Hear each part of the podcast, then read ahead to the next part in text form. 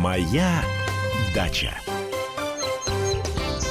И добрый, замечательный день. С вами я, Андрей Туманов, и наша садово-оптимистическая передача. Про сад, про огород. Вот пугали нас синоптики, пугали, пугали, все э, закончилось, совсем закончилось лето, все, теперь дожди пойдут. А смотрите, погодка нормальная, вполне тепло. Я вот сейчас вот оделся, жарко даже. Так что сейчас помчусь на дачу, потому что на даче очень много работы. Просто вот все не переделать. Э, прежде всего работа, это будет моя по сбору урожая и по прополке. Урожая много, картошку докапываю, картошки, ну, хватает. Сушу ее в бане, закладываю в подвал, Помидорчики еще есть, огурчики еще есть. Ну, не говорю уже про зелень, зелень много. А, груши пошли. Та самая знаменитая наша чижовская груша, та, которую любят больше всего, пожалуй, э, в нашей зоне, потому что она такая беспроблемная, она практически ничем не болеет, она э, дает высокие урожаи. Единственный у нее недостаток это небольшой период потребления. Вот сейчас вот натрясу что-то, что-то нарву. Это буквально вот две недели, что удастся раздать переработать, э, то и слава богу не удастся. Ну, ладно. Если у вас будут какие-то мне в помощь рецепты по переработке груш, я буду крайне-крайне благодарен, потому что больше, чем компоты, больше, чем варенье из груши, я, честно говоря, придумать не могу. А, сушиться она у меня не сушится, потому что она начинает как-то плесневеть быстро, гнить. Ну, если только там в духовке где-то сушить, ну, вот до духовки у меня не хватает как-то времени. Поэтому давайте подумаем вместе по поводу груш. И плюс я начал копать морковку. Морковка – это, пожалуй, самая популярная российская культура. Морковка – это та культура, которую вот сколько не посадишь, э, она всегда пригодится. То есть не бывало такого года у меня, чтобы вот был переизбыток моркови, ну, ее приходилось бы там выкидывать, раздавать. Она всегда идет, идет в разные блюда. То есть, если э, нужно, ее можно там потушить, там супчик и так далее. То есть, тысяча разных вариантов. Поэтому э, давайте вот основным нашим знаменем сегодня будет морковка, а у нас э, звонок. Виктор из Москвы. Да, добрый день, Андрей Добрый день. Я немножко не по морковке. Скажите, пожалуйста, чем лучше э, поливать по осени медом купоросом или шифером деревья, кусты? А зачем поливать? Ну, не знаю, как, как от вредителей вроде на осень или не надо. Да. А вот, э, может быть, атомную бомбу бросить? Ну, не знаю, не а, знаю. А, я а, вот, а вот тоже спрашиваю. зачем? А давайте, а давайте вот разберемся. Ну вот зачем? Ну, Откуда вот вы не это знаю, зачем, слышали? да, да. Вот, вот, слушайте, Да вот, вот, вот по я... на- интернету даже иногда читаю. Интернет это большой вредитель. Он вам там насоветует. Понимаете, вот для того, чтобы сделать какое-то действие, э, надо понимать, для чего это делать. Вот мой прадед, который был садоводом знаменитым, он всегда говорил, если ты не можешь объяснить то действие, которое ты собираешься делать, ты его не делай. Если вы не понимаете, зачем вам обрабатывать, что обрабатывать, от грибных болезней. Но понимаете, в данном случае, да, но вы задавите немножечко споры грибных болезней. Но это можно сделать более безопасным путем, например, э, 5% раствором э, карбамида или мочевины. Есть такой способ. Эффект практически тот же, но не, вы не работаете в данном случае ядохимикатом. Если вы, например, боретесь э, э, с, с какими-то гнилями, там, на яблоне у вас висят яблоки гнилые, там под яблонями у вас валяются яблоки, наверное, не опрыскиванием надо заниматься, а вообще-то все это собрать физически. Если вы не соберете это, э, сколько вы прыскайте, не прыскайте, любыми ядохимикатами, у вас ничего не будет. То есть у вас будет э, в геометрической прогрессии распространяться болезни. Поэтому вот давайте договоримся. Самое главное для нас – это профилактика. Мы любители, мы занимаемся профилактикой. А, вот профилактические меры осенью я, честно говоря, не знаю профилактических мер против грибных болезней. Вот то, что вы говорите, э, опрыскать либо этим, либо э, этим, там, железный медный купорос. Может быть, вы имели в виду лишайники? Нет, не лишайники. Не лишайники. А что? Нет. Ну, как раз вот, вот как подготовка деревьев к осени, к зиме, я имею в виду.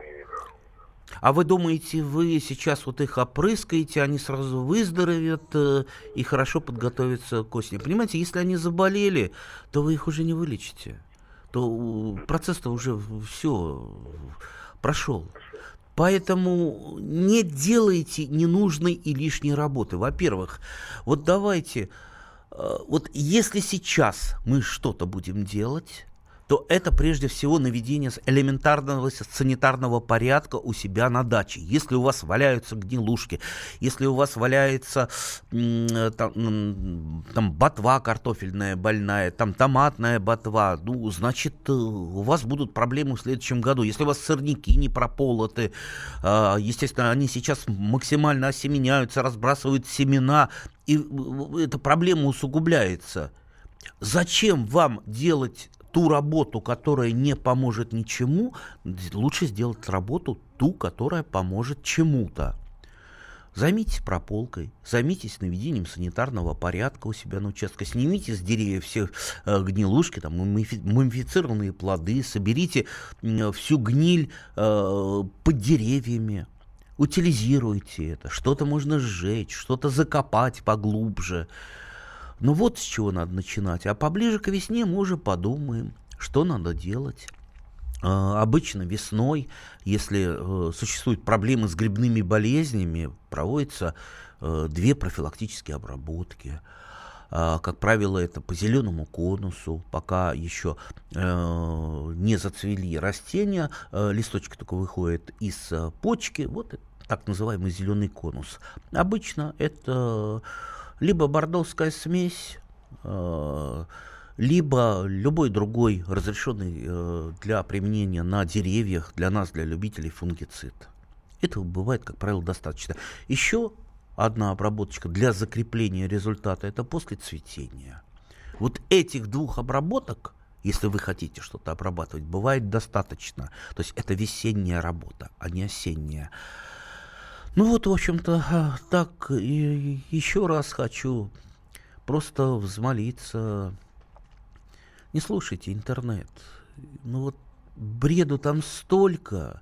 Или, по крайней мере, если вы что-то читаете, но вы как-то это делите, вы пытаетесь это обосновать, а не тут же применять, пытаться применять. Понимаете, вот в интернете э, сидят разные люди. Там есть умные люди, там есть, там может профессор сидеть, там может академик сидеть, а может сидеть идиот полный, который придумывает, извините, всякую ерунду, а вот возьмите соды и посыпьте, и будет все у вас в порядке.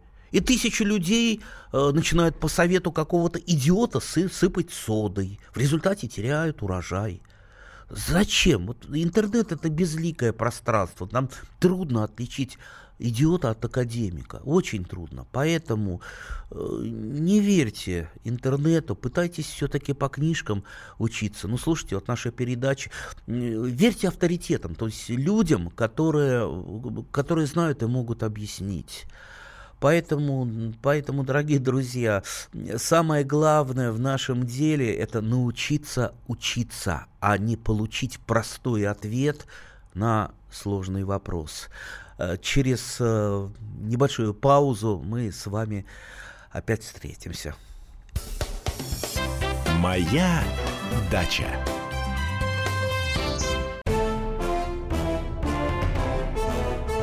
Товарищи солдаты и офицеры российской армии. Полковник Баронец разрешает обратиться. Звоните и задавайте накопившиеся вопросы. Угроза НАТО, жилье для военнослужащих и перевооружение России. Обо всем этом Виктор Баранец знает лучше других. Программу «Военный ревю» слушайте по будням с 5 вечера по московскому времени. Моя дача. А мы продолжаем нашу передачу. С вами я по-прежнему Андрей Туманов и телефоны прямого эфира 8 800 200 ровно 9702, WhatsApp и Viber 8 967 200 ровно 9702. Звоните, пишите, э, жалуйтесь, рассказывайте. Но очень бы хотелось бы, если бы вы похвастались о чем-то, что вот что-то выросло у вас этакое. Знаете, тут на днях э, в э, аптекарский огород привезли тыкву. Э, молодой человек вырастил ее из Электрогорска. 460 килограммов тыква. Одна тыква, ее разгружали краном, ее даже там пять мужиков здоровых не смогли так нормально подвинуть. Вот это тыква, это тыквище. Она, конечно, между нами говоря, вряд ли будет использована для еды. Такие тыквы, такие рекордсмены, они не очень вкусные, не очень полезные. И они в основном выращиваются именно для рекорда, но все равно. Вот э, представляете, люди собрались посмотреть на эту тыкву, все радуются, все скандируют, ах, вот эта тыква, можем, можем мы, переплюнем когда-нибудь э, Соединенные Штаты Америки, где выращивание вот таких вот рекордных тыкв это какой-то такой национальный вид спорта. Да, там есть тыквы и под тонну. Ну хорошо, наша тыква уже 450 килограммов. Вырастим и больше. Так что будем стараться. У нас э, вопрос э, в э, WhatsApp. Так, куплены в питомнике две груши.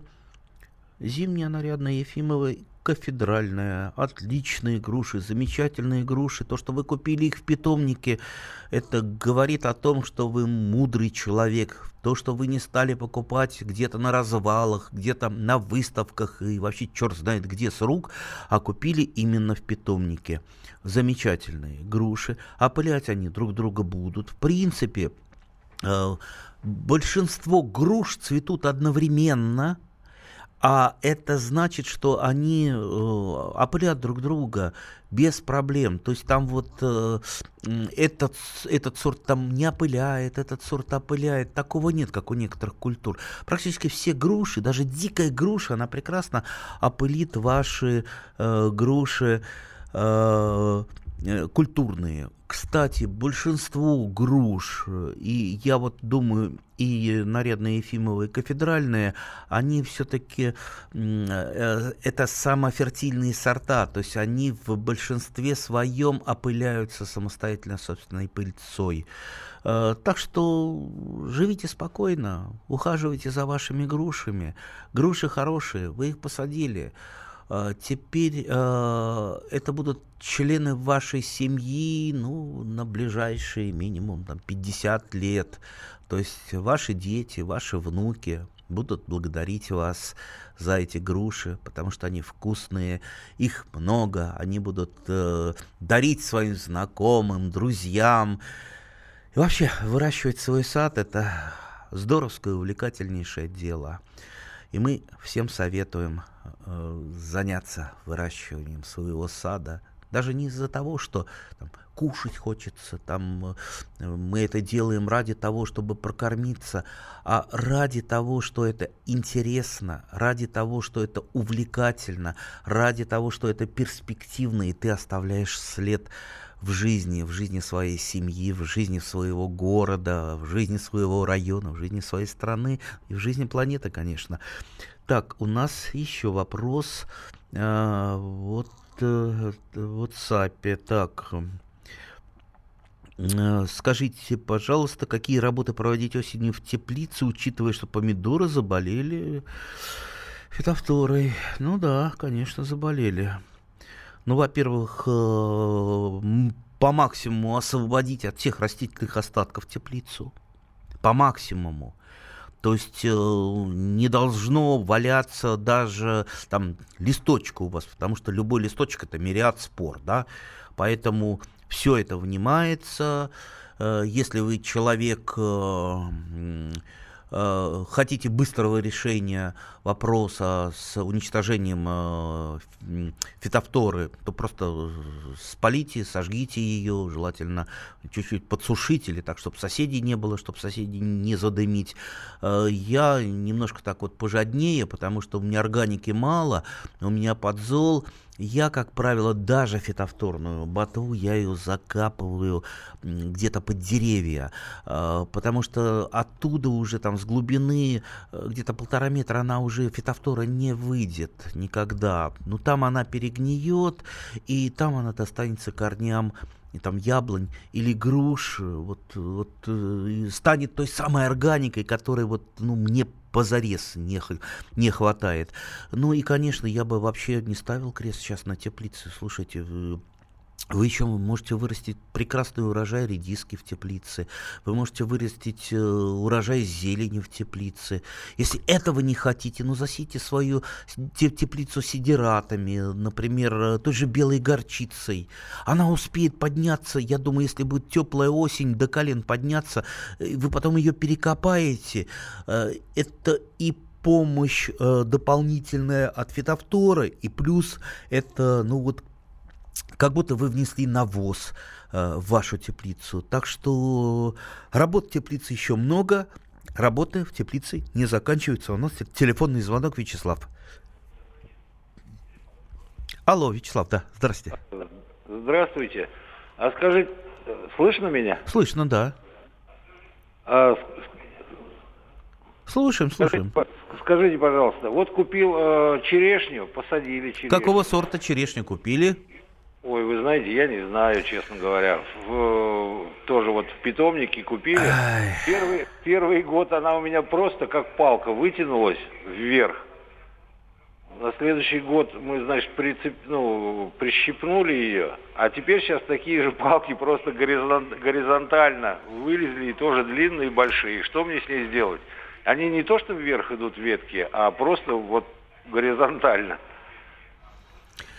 Так, примерно понятно. Но вот, вот как, как я всегда расстраиваюсь, когда спрашиваешь название сорта. Знаете, вот как это спрашиваешь, а, а ты что такой радостный? А я женился. А, а как твою жену звать? Ой, честно говоря, я уже забыл, как ее звать. Ну, слушайте, ну, любое растение – это член вашей семьи. То есть э, эта черешня будет с вами жить долгие-долгие годы. А у нее же свой характер. Вот вы видите, в данном случае вы говорите там палки, палки во, во все стороны. Но это говорит о ее характере. То, что у нее у этого сорта черешни не очень хорошая пробудимость почек. Это значит, э, что э, доминирующая почка, доминирующая почка у черешни и у вишни, она, как правило, ростовая, а боковые почки, они э, в большинстве своем э, цветочные. И вот так получается, что доминанта забирает на себя, ну, что называется, все соки, и получается так, что вот она очень трудно загущается. Иногда если вот сильно растение загущается, его надо пореживать, а есть такие растения с тяжелой пробудимостью почек, и среди них есть сорта черешни, которые надо периодически ослеплять, Uh, то есть ослеплять uh, ростовые почки для того, чтобы начи, начинали э, веточки обрастать ветками второго порядка. Ну, то есть, вот понимаете, вы должны подобрать ключик к вашей черешне, научиться за ней ухаживать и научиться добиваться того результата, который вы э, хотите иметь. Э, а две, две в основном два в основном способа э, обрезки, то есть механического воздействия на дерево, это прореживание и это укорачивание. В данном случае, скорее всего, вам придется заняться укорачиванием, но только, так сказать, не переукорачивайте уж совсем, то есть не будьте экстремистом, экстремизм э, плох везде, и в политике, и в жизни, и в саду, то есть очень аккуратно, Э, вот срезали веточку, посмотрели, что за этим происходит, как стали развиваться боковые ветки, куда они пошли. Э, можно прищипывать во время вегетации, то есть если у вас э, веточки еще зеленые, они растут, они не одревеснели. То есть вы, э, вы можете, допустим, ее прищепнуть, не давая ей расти вверх, не давая, э, не делая ее длинным, для того, чтобы она разошлась на боковые побеги. То есть вариантов очень много, но всему этому надо учиться и учиться. Вот еще раз хочу сказать, надо с того, что вы должны знать, с кем вы работаете. У каждого сорта свой характер. И сейчас бы вы полезли бы э, в какую-то книжку и посмотрели, э, что ваш фатиш или ипуть, э, у него такой-то такой-то характер, и надо э, применять такие-то такие-то методы. А мы через несколько минут вернемся. Моя дача. Этот мир – шахматы. Если только, конечно, это можно назвать миром. Это одна большая-пребольшая партия. И как бы мне хотелось, чтобы меня приняли в эту игру. Я даже согласна быть пешкой. Только бы меня взяли. Хотя, конечно, больше всего мне бы хотелось быть королевой. Льюис Кэрролл. Алиса в Зазеркалье. Пешки, которые рвутся в короли, и короли, которые притворяются пешками. Рокировки властей и геополитические размены. Об этом моя программа «Занимательная геополитика». Слушайте каждый четверг с 7 часов вечера по московскому времени. Ваша Галина Сапожникова.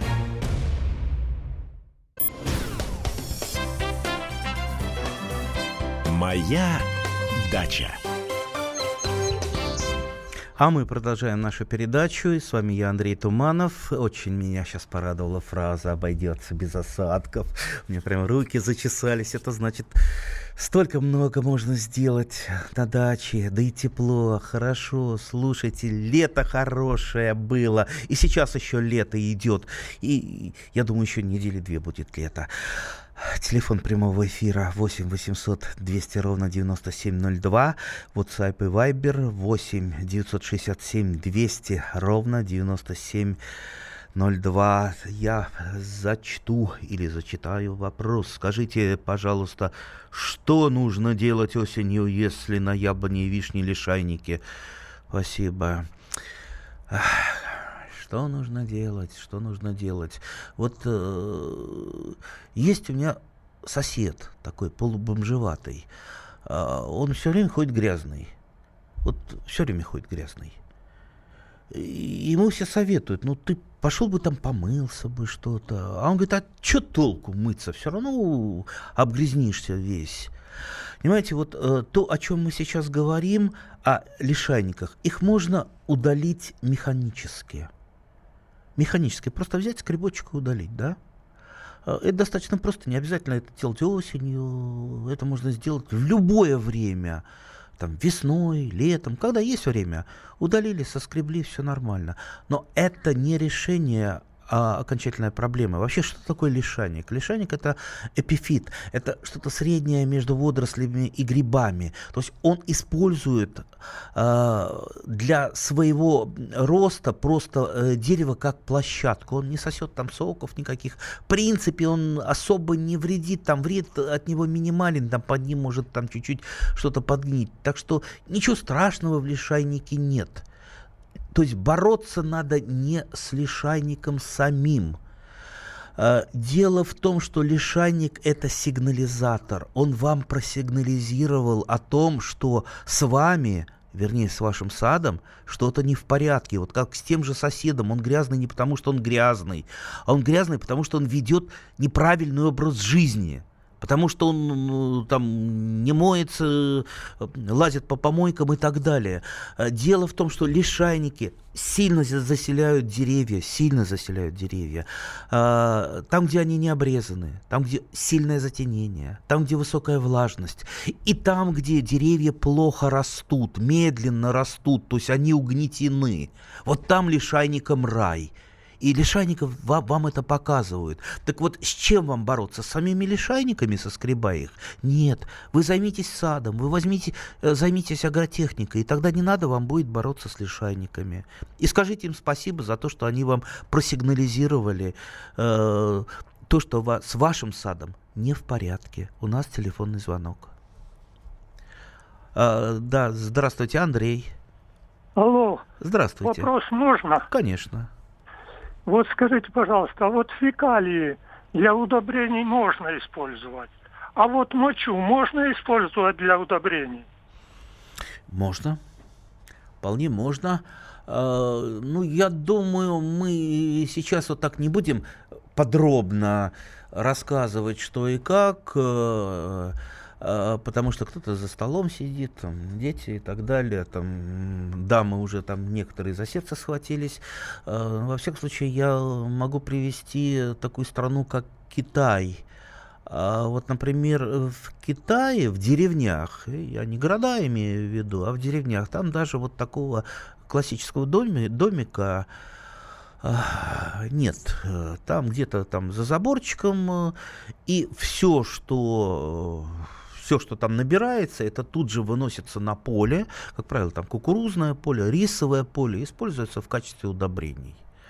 А, на, насколько нам это, так сказать, нужно, можно, а, понимаете, вот очень-очень двояко. С одной стороны, да, это удобрение, это, это органика, это пере, перегниет, особенно если вы там перемешиваете там сорняками, делаете компост. С другой стороны, вот есть некая такая такая вот разделительная линия, что вот что-то можно, вот, вот кого-то воспитывали так, кого-то воспитывали так. Вот я знаю большинство людей, огромное количество людей, которые никогда не будут использовать это в качестве удобрений. Поэтому скорее это вот такая вот, понимаете, моральная моральная проблема. Ну, а то, что вы говорите, конечно, можно использовать в виде удобрений, ведь э, не зря же основное азотное удобрение, э, карбамид, э, называется еще мочевина. Так что из этого исходите. Так, я назову еще телефон прямого эфира 8 800 200 ровно 9702 и WhatsApp и Viber 8 967 200 ровно 9702. Так, доброго дня. Посадил фацелию уже второй раз, сходов нет. Фацелия замечательный сидерат. И не просто сидерат, это еще нектаронос, великий нектаронос. Э, если вы посадили фацелию, ни одна пчела не пролетит мимо, она цветет, благоухает. А для чего нам надо э, сажать нектароносы? Ну, не только чтобы пчел соседских кормить. Представьте, ваш сосед, там, куркуль какой-нибудь э, развел пчел, он торгует медом, а вы, значит, для него поставляете нектар, да? Нет, здесь все взаимно выгодно. Дело в том, что пчелы опыляют э, наши э, цветы, и даже вот те самые современные сорта, которые сейчас к нам пришли, все равно при опылении пчелами они лучше и качественнее дают урожай. Э, кроме того, кроме того, э, нектароносы привлекают не только пчел, э, но и всевозможных э, хищников и паразитов хищники и паразиты, они плохи в политике, там, в государстве и так далее. Но в саду хищник и паразит – это положительная э, характеристика. То есть хищники – это те самые насекомые, которые э, уничтожают э, вредных насекомых. Там, вот, например, та же, та, та же стрекоза, шикарный хищник. Или оса, Оса это просто волчара, это волк э, среди летающих хищников. Знаете, сколько э, вредных насекомых одна оса ловит? И поэтому у меня на осу вообще рук, рука не поднимается. Я никогда гнезда ос э, не разоряю, потому что осы мне помогают. А есть еще, есть еще всевозможные паразиты, которые откладывают яйца в, во вредные насекомые, и вредные насекомые заболевают, умирают. И в результате у нас урожай, не надо опрыскивать ничем. То есть идет вот такой естественный процесс. Так вот, я вот такую длинную фразу выговариваю для чего? Дело в том, что паразиты и э, хищники, они все нектаролюбы. Если вы э, посадили много цветов, цветущих, дающих нектар, это не только привлечет пчел, но и привлечет их. И у вас будет меньше проблем с различными вредителями. А особенно это здорово будет, если с ранней весны, вообще с ранней весны, там, с проталин, у вас начнет что-то уже цвести на участке, и до поздней, поздней осени, то есть вот у меня начинает э, это пролески, крокусы, там, гусиный лук, Гусиный лук, он хоть и сорняк такой, но я его так люблю, что я, я, я его оберегаю.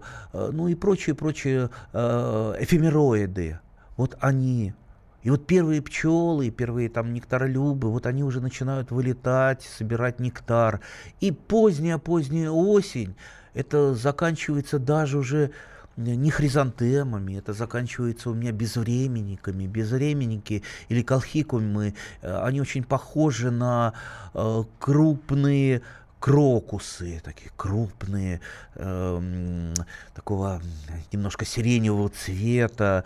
Э, кстати, очень ядовитые, очень ядовитые. Был я э, как-то много-много лет в Паланге, и там шла такая парочка средних лет, и мужчина подарил даме букет из безвременников. Наверное, это жутко романтично, но я не, я не удержался, я сказал, э, друзья, вы, вы, конечно, меня извините, это романтично, но безвременник очень ядовит. Лучше его в руках вот так вот не держать и не делать букет. Пусть он цветет, пусть он будет красивый, но, э, но это не тот цветок, который для букетов. У нас телефонный звонок. Андрей. Да, здравствуйте. Здравствуйте. Добрый день, Андрей. Хотел бы задать вам вопрос по поводу чеснока. Я понимаю, еще у вас эфиры по поводу чеснока впереди.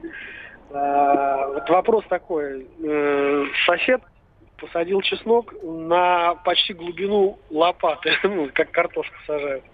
И знаете, у него получился замечательный чеснок. Думаю, как думаете, сработает этот совет? У меня на суглинистой почве, скажем так, тяжелый у меня большие сомнения по поводу, все-таки это очень глубоко. Вообще очень хороший э, агроприем это э, вот когда чеснок выбрасывает стрелку, это откапывание луковицы для того, чтобы э, лучше проветривалось это место, чтобы э, не заболевал э, перноспорозом, потому что в основном чеснок погибает не от старости, не от того, что он созрел, не от того, что у него там вызрели луковицы, а от болезней я все-таки вот немножко сомневаюсь в глубокой посадке. Может быть, там слишком легкая почва. Знаете, вот э, вы не верьте никаким авторитетам, и мне не верьте, когда я вам, допустим, сейчас скажу, сажайте на лопату или не сажайте на лопату. Знаете, вы попробуйте, вы попробуйте. Вы, вы, мы же кто? Мы, мы садоводы-опытники, у нас нет авторитетов, потому что э, мы работаем, э, вот наши условия, в которых мы работаем, они всегда разные. Они всегда разные. И может один способ сработать, другой не сработать. Я вам сейчас посоветую какую-то классику, которая там, за которую Нобелевскую премию дали, которую все применяли, а вот на вашем конкретном участке она не будет работать.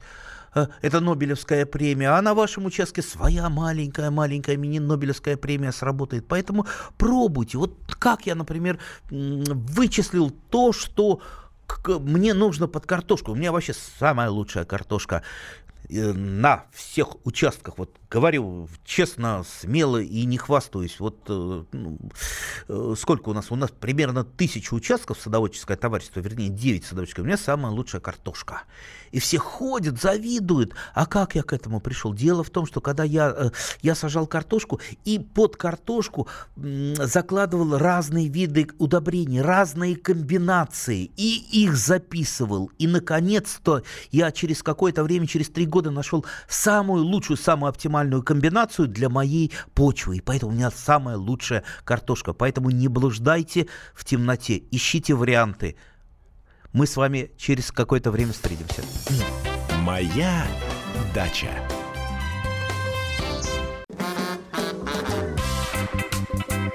И в России.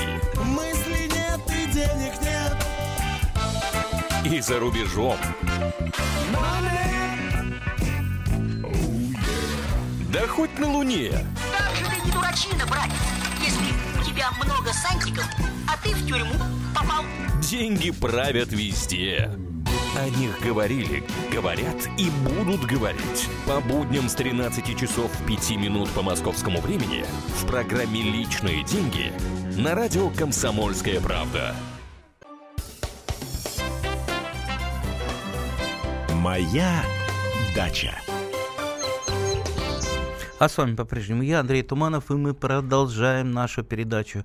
Телефон прямого эфира 8 800 200 ровно 9702 и WhatsApp и Viber 8 967 200 ровно 9702. У нас уже Ольга на линии. Здравствуйте, да, Ольга. Здравствуйте, здравствуйте.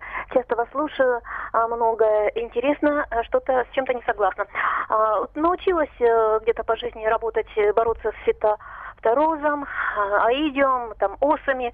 Ну вот вопросы. Скажите, пожалуйста, есть у вас такая проблема или нет? Может быть, потому что у меня большой участок, а, змеи, гадюки. Видела химикаты. Скажите, они как-то действуют и насколько они вредны для человека? Знаете, вот э, по поводу змей, вот что я боюсь в жизни, так это э, змей боюсь, особенно гадюк. Меня в детстве напугали как-то очень, и я вот просто панически их боюсь. Э, честно, честно говоря, и, так как я боюсь этой самой темы, я не очень-то ее стараюсь изучать. Но вот на наших дачах змеи, слава богу, нет. И, э, как мне говорил один мой знакомый, который как раз змеями занимается, в основном змеи, они живут там, где их не беспокоят. То есть там, где есть укрытие, там, где есть там трава, сорняки и так далее. Там, где можно жить э, спокойно. Все-таки это дикая Э, дикое животное. Э, если вы на своей даче активно хозяйствуете, вряд ли змеи будут э, там жить. Поэтому дело, скорее всего, не в химикатах. Кто может побороться со змеями? Ну вот насколько я знаю, что ежик, в общем-то, змей гоняет со своей территории. И есть очень, очень такой страшный зверь, Э, называется мини-такса. У моей дочки есть. Э, в общем, несколько раз эту маленькую мини-таксу, которая там сидит на дивантике и хвостиком э, это самое э, машет, и девочки там ей бантики э, накручивают. Так вот, несколько раз ее засекали за тем, что она в лесу э, задавливала э, гадюк настоящих э, и загрызала их. То есть э, вот такая вот охотничья собака. Если вот собака у вас э, вот та, та же самая а мини... не всегда приходит. А что? Была кошка, она ловила гадюк и вот э, душила их. А вот ежик, он, он же его не привяжешь. Он захотел, пришел, захотел, пошел к соседу. Не, ну ежика, если у него гнездо на вашем участке, он будет э, жить, э, э, он тоже живет в каком-то э, в каком-то месте, где там нет особого хозяйства, ну, там под сарайчиком где-то там. Если вы его не будете пугать, он и останется. У него кормовая территория, э, он будет жить на этой кормовой территории, наводить там порядок. Так что, к сожалению, вот э, я вам э, вот, вот как там напугать и извести гадюк, наверное, все-таки не буду большим советчиком, но все-таки вот э, для себя я понял, вот так как я змей боюсь, э, я э, для себя, вот у меня четкая позиция, чтобы у меня не было на участке никаких там пустырей, завалов досок, там, где змеи могут спрятаться, все было чистенько, убрано, и никаких змей не будет. Я думаю, вот так надо поступать. Ну, в жизни не получается так. Спасибо. Спасибо, Спасибо вам. Так, э, у нас э, вопрос вот э, Сапе. Так, Дюк чудо-вишня плодоносил всего один раз. Сразу же после покупки в питомнике. Больше ни разу. В чем может быть причина? Чудо. Люблю я названия там чудо-лопата, чудо-вишня, чудо, чудо, чудо-земляника. Вообще дюк э, это гибрид между вишней и черешней. Э, одно время я увлекался дюками, очень увлекался. Они вкусные, э, они очень крупные. Э, правда, кожица у тех дюков, которые у меня были, она была немножечко такая тонковатая, и поэтому мои лучшие друзья воробьи, которых я люблю просто за их беспокойный характер, э, и за то, что вот они мне настроение поднимают, они расклевывали, мне пришлось от дюков избавиться. Значит, во-первых, вы пишете, что купили в питомнике. Если вы купили в питомнике, ну, по крайней мере, надо узнать, а что это Э, за название, что не, не, не просто чудо-вишня, а у всякого дюка есть э, э свое название. Это первое. Узнать, а самофертильный или самостерильный сорт, нужен ли ему опылитель. Но ну, большинство дюков опыляется э, пыльцой вишни и пыльцой черешни. Если у вас э, там дополнительно черешня или э, вишня, вы опять же не пишете, цветет она или нет. Если она не цветет, ну, здесь какая-то проблема, наверное, с подмерзанием э, цветочных почек. Это бывает э, достаточно редко для районированных э, вишен, дюков, черешин, но все-таки бывает. Есть еще одна проблема. Вот чуть-чуть неправильно подобрали, э, подобрали сорт. Он, допустим, вот всем хорош, но не ранирован. Он может перенести там 40 градусов, минус 40 градусов, плюс там жару, плюс засуху, все что угодно. Но есть у него один маленький-маленький недостаточек. Вот особенно это касается вишен, черешин и дюков. То есть э, вишни, черешни и дюки, они э, цветут в определенный период, э, где-то на грани заморозков. То есть в это время, в их время цветения всегда возможны заморозки. Так вот, селекционер, когда э, вводит сорт, он его испытывает и на возвратные заморозки, и на болезни, и на витамины, и на много-много-много должно быть положительных причин, в том числе и в, в устойчивость к возвратным заморозкам, чтобы он под них не попадал. Ясно, что так всегда не бывает, там через год попадет, там через три попадет, но чтобы это не было каждый год. Поэтому в этом может быть причина. Видите, сколько я сразу... Э, причина это только вот на первый первый взгляд. Э, ну, раз уж вы купили в питомник, я бы просто поехал бы в питомник бы и спросил, а что это вот вы мне чудо дали? Чудо-вишню. Скажите, а что это она у меня не, не цветет? А чего это у меня нет плодов? Я-то покупал... Я не декоративным занимаюсь, э, там, обустройством своего участка. Я вишен хочу, я дюков хочу. У меня дети просят. Меня жена из дома выгнать грозится. Вот, либо давайте мне объясните, либо поменяйте мне мой дюк. Мне нужен, э, нужна вишня э, с плодами, а не просто с листьями. Так, у нас еще есть вопросы. Так, доброе утро. Посадил яблоню сорт красная ранняя трехлетка. Третий год скидывает яблоки не успевает созревать. Подскажите, что делать? Как, э, в каком, опять же, э, в какой стадии скидывает яблони это ваша красная ранняя? Скорее всего, это очень... Это сорт, э, который быстро вступает в плодоношение, если он уже там на, на, на третий год начал плодоносить, да, скороплодный сорт, замечательно. Но вот, э, вот почему яблоня сбрасывает яблони, или завязи, или цветы? Значит, ей чего-то не хватает. Значит, у нее нет э, либо воды, влаги, у нее нет питания, либо наоборот там корни замокли. То есть вот какая-то проблема есть. Если ей все хорошо, да что ей сбрасывать яблоки? Она будет их кормить, это ее задача вырастить яблоки, как человека вырастить детей. Так что ищите здесь причину и не слушайте интернет-советы, вам, если вы вот сейчас вот куда-то в ветку бросите вопрос этот, вам тут же понасоветуют, вы обрызгайте этим, вы побрызгайте тем, не брызгайте ничем. Ради бога, попытайтесь докопаться до причин. Вот докопаетесь до причин, вы все поймете. Понимаете, все это достаточно просто. Сама природа, сами растения, они вам о всем, обо всем расскажут. Они вам помогут сделать э, так, что вы с ними будете разговаривать на одном языке. И вы им будете помогать. Они вам будут помогать. У нас еще один вопрос. Вот, Сапи, так. Ха.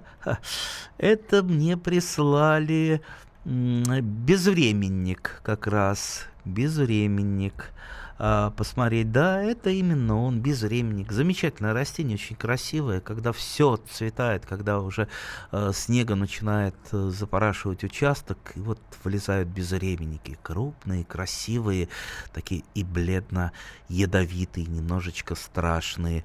Ужасно люблю безвременники за их вот такую вот э, немножечко ядовитую красоту. А вообще, чем больше будет э, цветов на вашем участке, тем больше будет у вас друзей. А человек счастлив друзьями. Чем больше у вас будет друзей, тем более насыщенная, счастливая жизнь у вас будет. Наша передача заканчивается, но передача-то заканчивается, но вы едете в сад, либо вы уже в саду, а я вот сейчас вот сяду на машину и поеду, и буду счастлив. Моя дача.